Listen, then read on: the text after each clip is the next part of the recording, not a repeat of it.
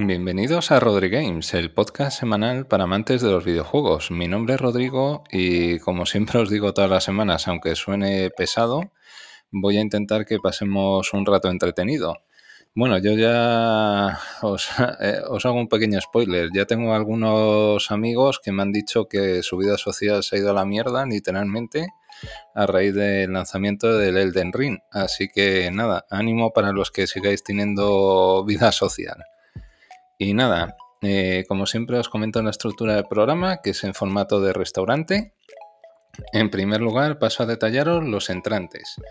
Respecto de los entrantes, comienzo por los lanzamientos destacados del 1 al 6 de marzo. El día 1 se lanzó el Shadow Warrior 3. Es un frenético shooter en primera persona donde deberemos enfrentarnos a diferentes demonios con estética oriental. Este título se lanza para PlayStation 4, Xbox One y PC. A continuación, el día 4, es decir, este mismo viernes, se lanza Gran Turismo 7, enésima entrega de la aclamada saga de conducción que promete hacernos pasar grandes tardes de diversión a bordo de una descomunal gama de vehículos de las marcas más reconocidas del mundo. Este título se lanza para PlayStation 4 y PlayStation 5. Igualmente, el próximo día 4 se lanza Triangle Strategy. Es un JRPG táctico que conjuga de manera muy acertada conspiraciones, diferentes reinos y guerras interminables con un atractivo diseño pixel art. Este título se lanza para Nintendo Switch. Y ahora paso a comentaros las noticias breves. Eh, la primera son las efemérides.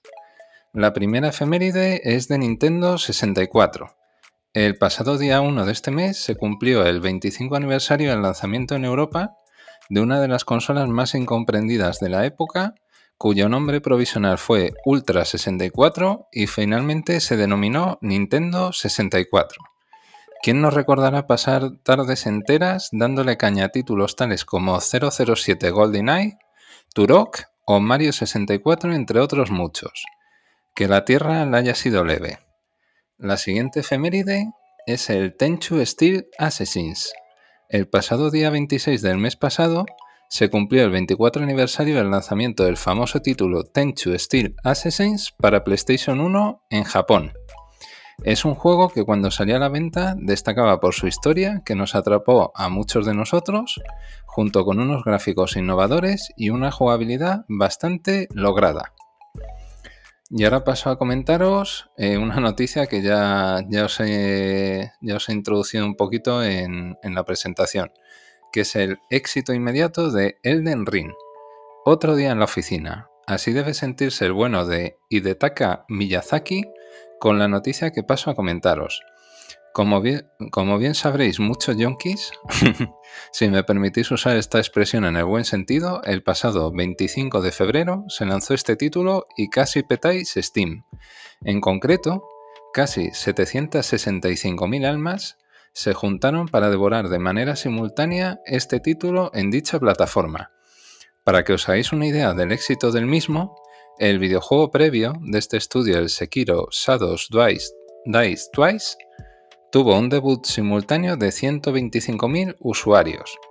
Estos datos lo único que demuestran es que el jugador medio responde de manera muy positiva cuando un título es de calidad y no un mero refrito, llamarlo remake o remaster, que tanto están de moda actualmente en el sector.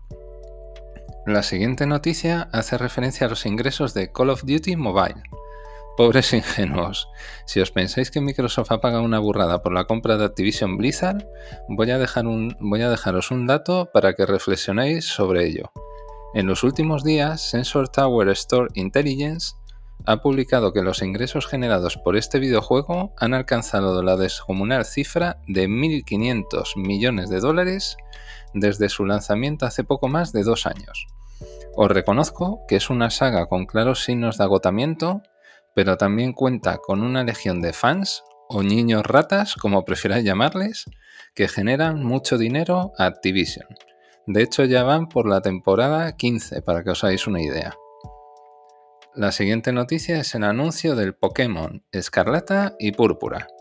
Si no queríais sopa, tomar dos tazas. El pasado día 27 de febrero, The Pokémon Company anunció el lanzamiento de este nuevo juego para finales de este mismo año. Entre las principales características nos encontramos con una nueva generación de personajes jugables y tiernos bichejos coleccionables.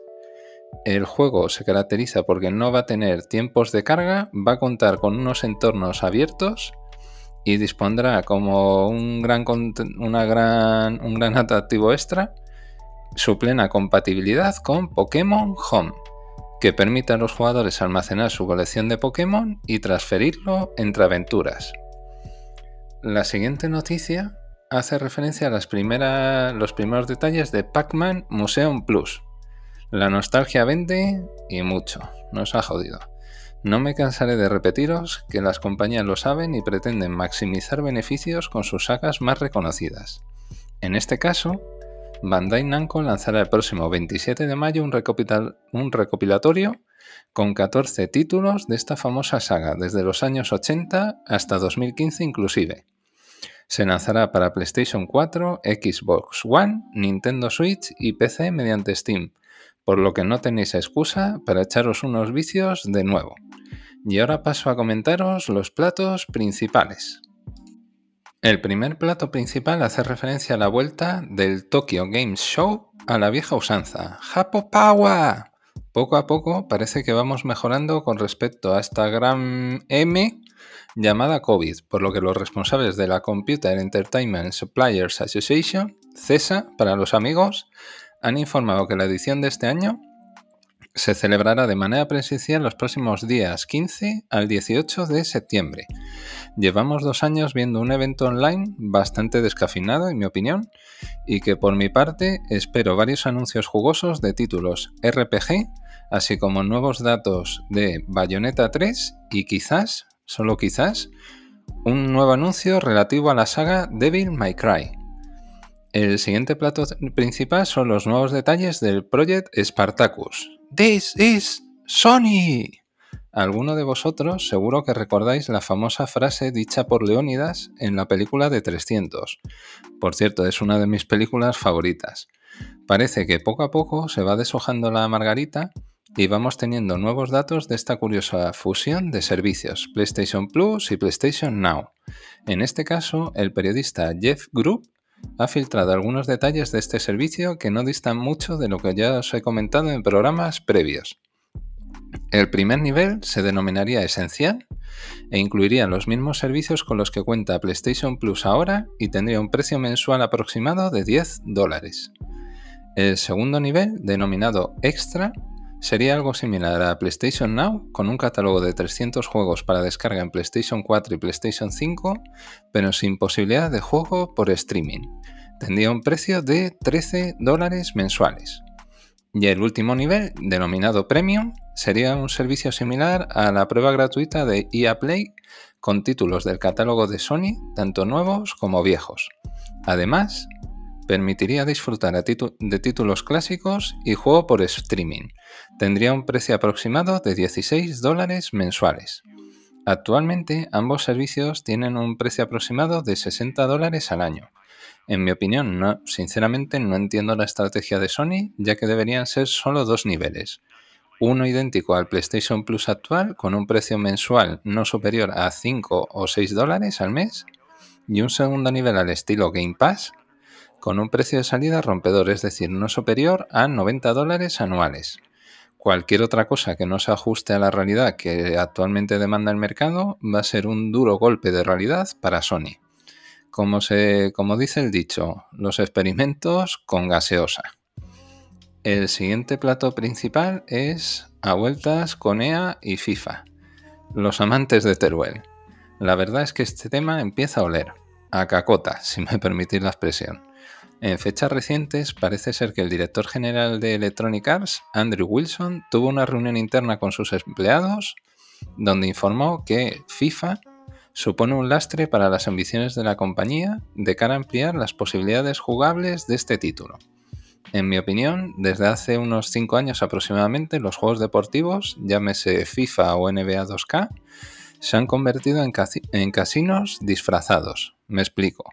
Han dejado de ser jugados donde exista una sana costumbre de piques entre amigos o desconocidos a convertirse en títulos que premian el desembolso económico de los jugadores pudiendo llegar a convertirse en adiciones peligrosas, como ya os he explicado en algún programa, sin recompensar a aquellas personas que logran evolucionar en su estilo de juego a base de echar horas.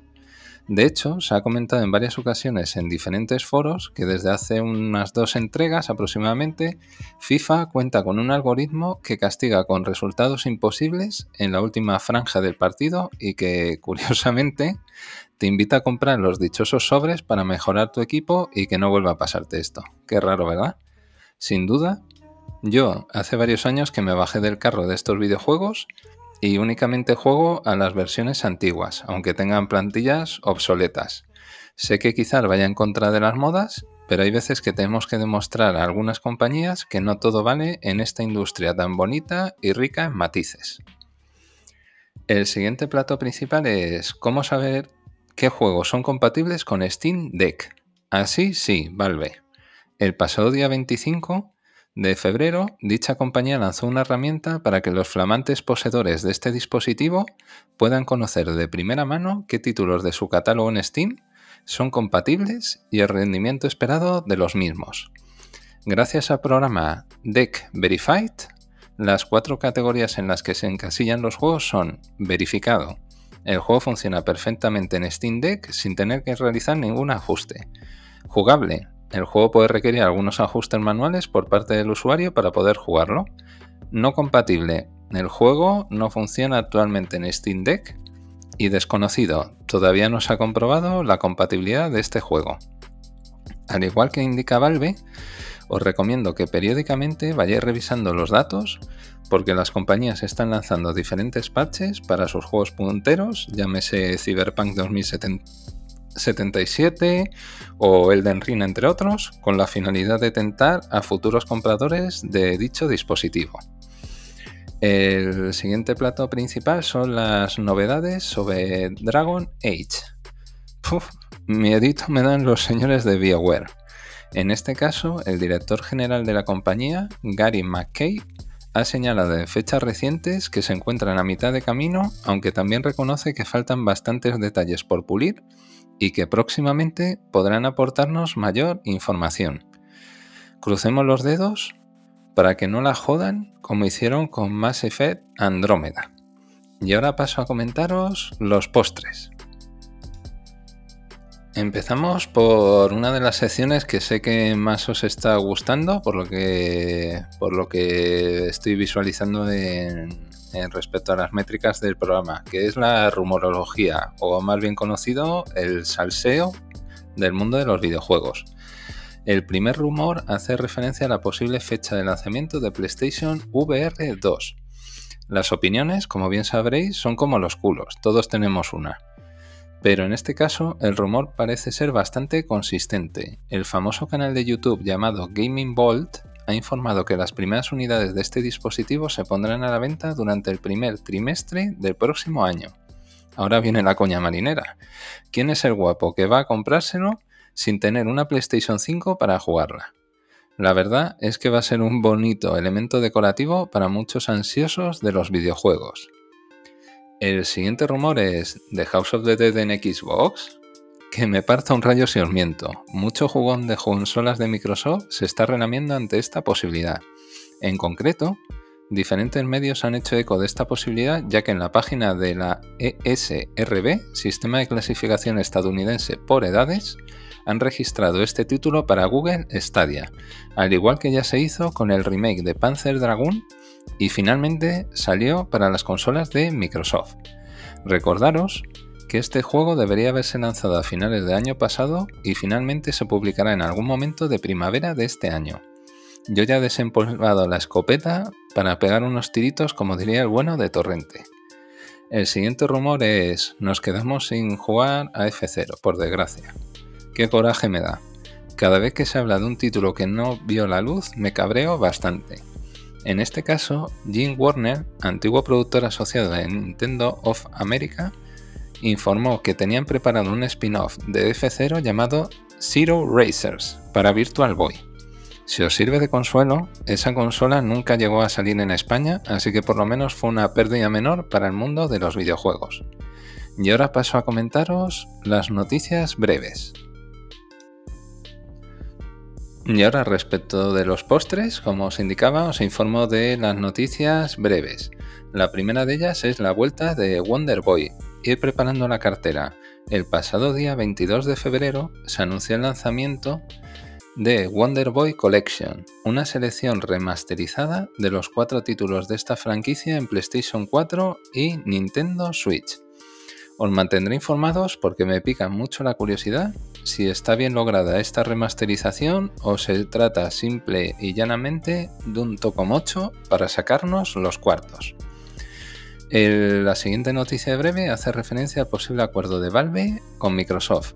Cuando el río suena, en este caso, el fundador de Valve, Gabe, Gabe perdón, Newell, ha tendido la mano al gigante de Redmond para un posible lanzamiento de Game Pass en Steam. Aunque es pronto para aventurarse si estas negociaciones llegarán a buen puerto o no, yo me tiro a la piscina como siempre y os digo que creo que firmemente sí. La oportunidad de negocio es muy tentador para Microsoft de cara a captar al jugador medio de Steam y desde el otro lado es una fuerte técnica de ventas permitir a sus jugadores poder disfrutar de títulos exclusivos de Microsoft en Day One, es decir, en el día del lanzamiento, y con contenidos exclusivos. Y como ya os podéis imaginar, si no llegan a un acuerdo, Microsoft coge una mochila como los jugadores de la NBA, lo compra y asunto solucionado. Eh, pues nada, desde aquí agradeceros que me hayáis escuchado, como todas las semanas. Eh, sigo dejando abierto el tema de que me escribáis en comentarios de las diferentes plataformas de podcast eh, cuando creéis que se va a lanzar finalmente el God of War Ragnarok. Y desearos que tengáis una feliz semana y una buena viciada. Un fuerte abrazo. Hasta pronto.